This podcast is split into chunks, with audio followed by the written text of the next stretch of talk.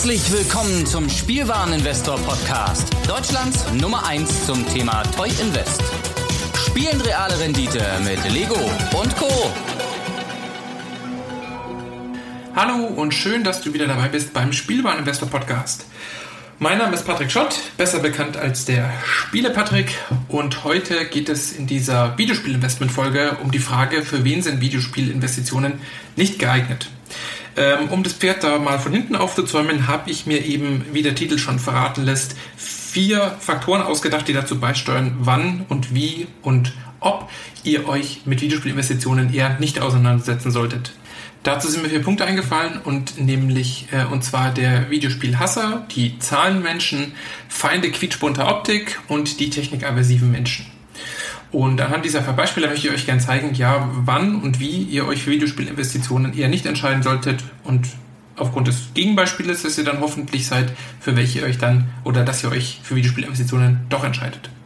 Also der erste Punkt, Videospielhasser. Es ist eigentlich äh, ja aufgrund des Namens schon relativ klar, würde ich sagen. Wenn ihr mit Videospielen nichts anfangen könnt, wenn ihr Videospiele nicht leiden könnt, wenn ihr vielleicht noch nie einen Controller in der Hand hattet, wenn ihr gar nicht das Konzept von Videospielen versteht, das als Zeitvertreib oder Zeitverschwendung noch besser gesagt als Zeitverschwendung seht, dann sind Videospielinvestitionen für euch nicht geeignet.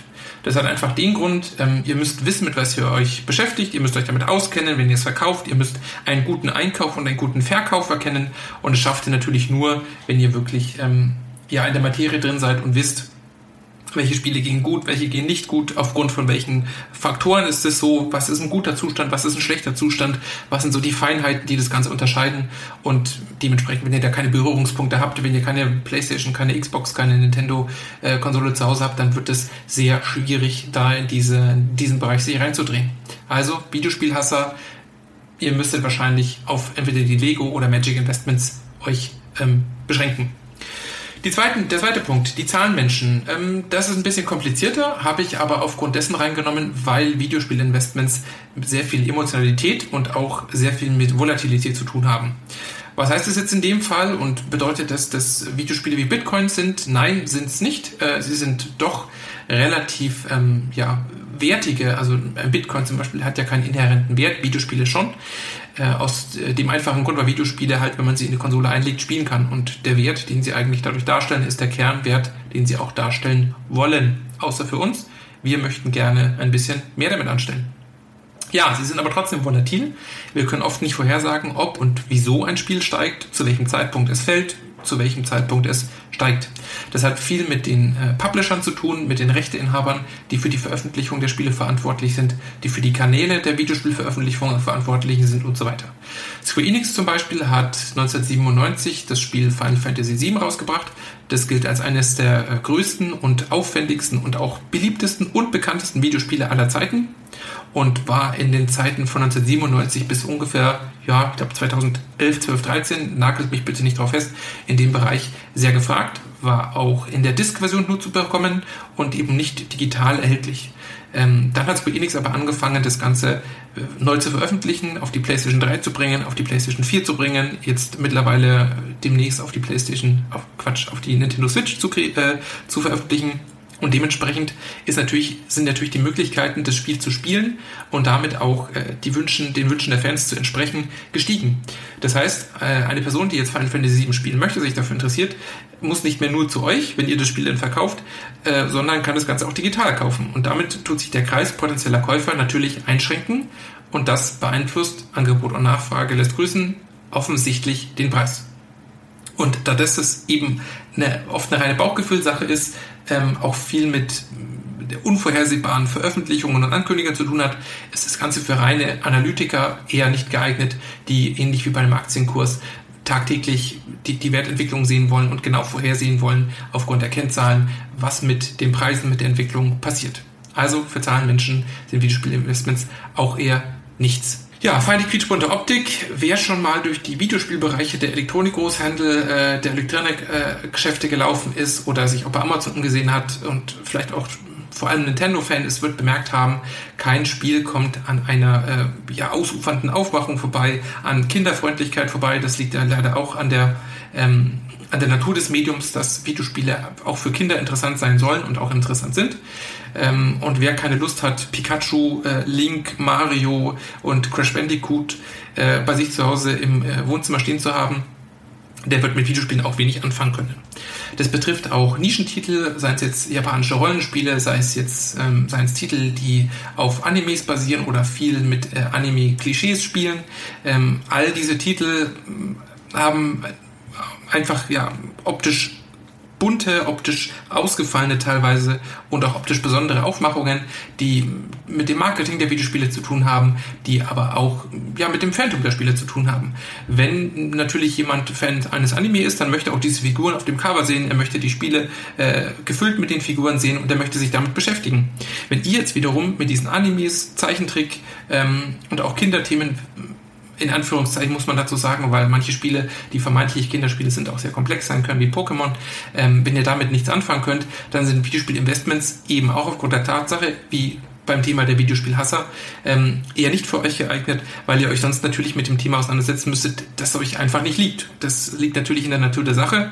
Ich möchte es nur voranschieben, ähm, dass ihr euch da nicht wundert, wenn ich euch empfehle, äh, japanische Rollenspiele zu kaufen, der Machart Final Fantasy, der Machart Pokémon ähm, und euch das gar nicht optisch zusagt und ihr euch da eher dazu quälen müsst, den Bestellbutton ähm, im Internet zu klicken. Ja, also Final Feature und der Optik werden es äh, eher schwer haben, mit dem Videospielinvestment damit glücklich zu werden. Und der letzte Punkt ist eigentlich auch relativ offensichtlich, ebenso wie die vorgenannten. Technikaversive Menschen werden auch mit den Videospielen eher hadern. Das liegt daran, dass Videospiele und Videospielkonsolen sehr viel mit dem technologischen Fortschritt zu tun haben, sehr technologisch basiert sind, ist klar. Es sind digitale Medien, die lassen sich analog gar nicht abbilden. Ähm, und wer sozusagen keinen HD-Fernseher hat, wer sich keine neuen Konsolen zu Hause hinbauen möchte, wer kein Interesse hat an grafischem Fortschritt, an dem Fortschritt von Eingabemethoden, sprich jetzt dem Microsoft Kinect oder an der PlayStation VR, also derlei Themen, die auch die Spielerfahrung durchaus modifizieren, der wird keinen Spaß mit Videospielinvestments haben.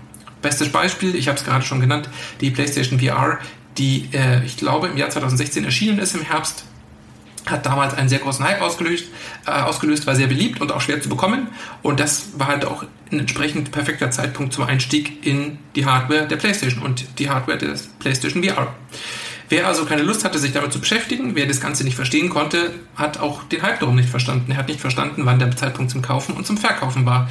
Und Dementsprechend hat es keinen Sinn, wenn ihr euch nicht für den technologischen Fortschritt und die State-of-the-Art-Technologie der Konsolen interessiert.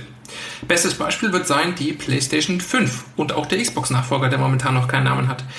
Äh, die Gerüchte stehen im Raum und ich halte sie auch für sehr valide, dass die nächste Konsolengeneration, die PlayStation 5, soll 2019 angekündigt und 2020 herausgebracht werden, ähm, dass die nächsten Konsolengenerationen gar nicht mehr mit optischen Speichermedien arbeiten. Sprich, es sind reine Download-Konsolen.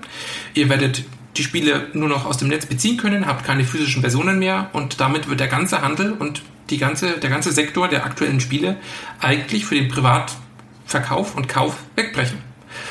Das sind tiefgreifende Entwicklungen, das sind fundamentale Dinge, die den gesamten Videospielmarkt beherrschen werden. Und wenn ihr das nicht mitbekommt, weil ihr einfach irgendwann vielleicht eines Tages unbedarft in den Laden geht, die PlayStation 5 kauft und euch dann wundert, warum es ein schlechtes Investment war, beziehungsweise warum sich der gesamte Markt fundamental geändert hat. Ihr müsst also auf der Höhe der Zeit bleiben. Ihr solltet optimalerweise Magazine lesen, in Foren lesen, euch zumindest in regelmäßigen Abständen, nicht täglich, vielleicht auch nicht wöchentlich, aber ich würde jetzt mal sagen monatlich, mit den aktuellen Entwicklungen beschäftigen. Nur dann wisst ihr auch, was ihr kauft, was für ein Produkt ihr anbietet, an welche ja, Interessenten das Ganze dann geht, wie sich der Markt entwickelt und was langfristige Perspektiven sind.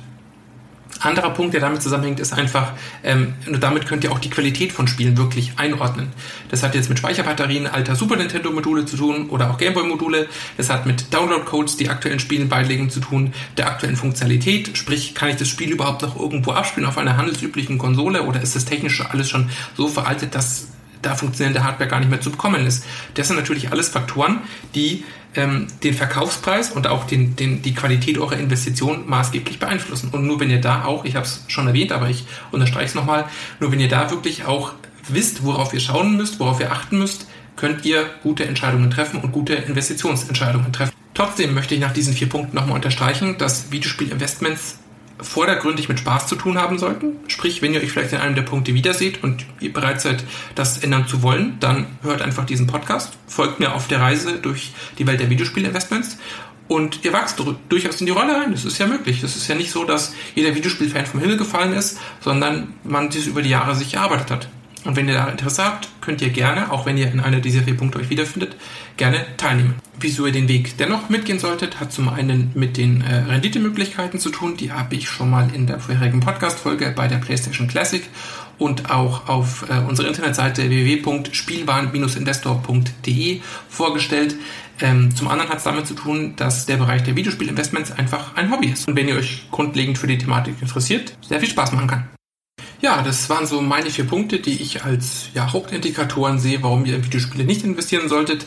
Ich hoffe natürlich, dass ihr euch in wenigen bis gar keinen Punkten äh, wiedergefunden habt und dass ich euch mithilfe dieses Podcasts einen Mehrwert liefern kann. Zum Schluss möchte ich jetzt noch mal ganz kurz eingehen auf die heiße Phase, die uns die nächste Woche erwartet. Äh, am 3. Dezember, das ist der kommende Montag, erscheint die PlayStation Classic. Auf äh, dem Blogartikel habe ich schon die aktuelle Lage so ein bisschen dargelegt, habe die Renditeerwartungen dargelegt und auch die aktuellen ähm, ja, Verfügbarkeiten. Wenn ihr aber keine der Plattformen, die ich angegeben habe oder auch sonst im Internet nicht fündig werdet, dann versucht es am Montag einfach mal in den Geschäften vor Ort. Da wird bestimmt noch einiges gehen. Ansonsten müsst ihr halt den Markt gerade vor Weihnachten so ein bisschen beobachten, wie da generell die Angebots- und Nachfragegewichtung äh, ist. Zum anderen am kommenden Freitag, das ist der 7.12.2018, ähm, erscheint Super Smash Bros. Brawl. Das ist zweifellos die ja, größte, interessanteste Veröffentlichung im Dezember. Und auch da ist noch nicht ganz klar, wie der Markt dann eben auf die Veröffentlichung reagieren wird, was mit der Limited Edition ist, wie verfügbar die denn nun war, weil sie war jetzt wirklich sehr lange und sehr oft vorbestellbar, gerade so die letzten ein, zwei, drei Wochen. Äh, überraschend wieder auch für mich. Und ähm, da wird sich dann halt eben rausstellen, wie das Ganze dann wirklich performt. Äh, Feedback und Fragen, gerade für die kommende Woche, gerade zum, zum Thema PlayStation und Super Smash Bros., aber auch äh, zu allen anderen Themen im Bereich Videospiel-Investment, könnt ihr mir gerne schreiben äh, an per Mail äh, spiele patrick at spielwar-investor.de. Spiele Patrick zusammengeschrieben wie Plural von Spielen und einfach Patrick mit CK. Und ich ja, freue mich über jede Rückmeldung, die ihr mir liefert, freue mich über jede Frage, die ich euch beantworten kann und verbleibe ja, bis dahin mit den besten Grüßen, wünsche euch einen schönen ersten Advent und wir hören uns ganz bald wieder. Macht's gut!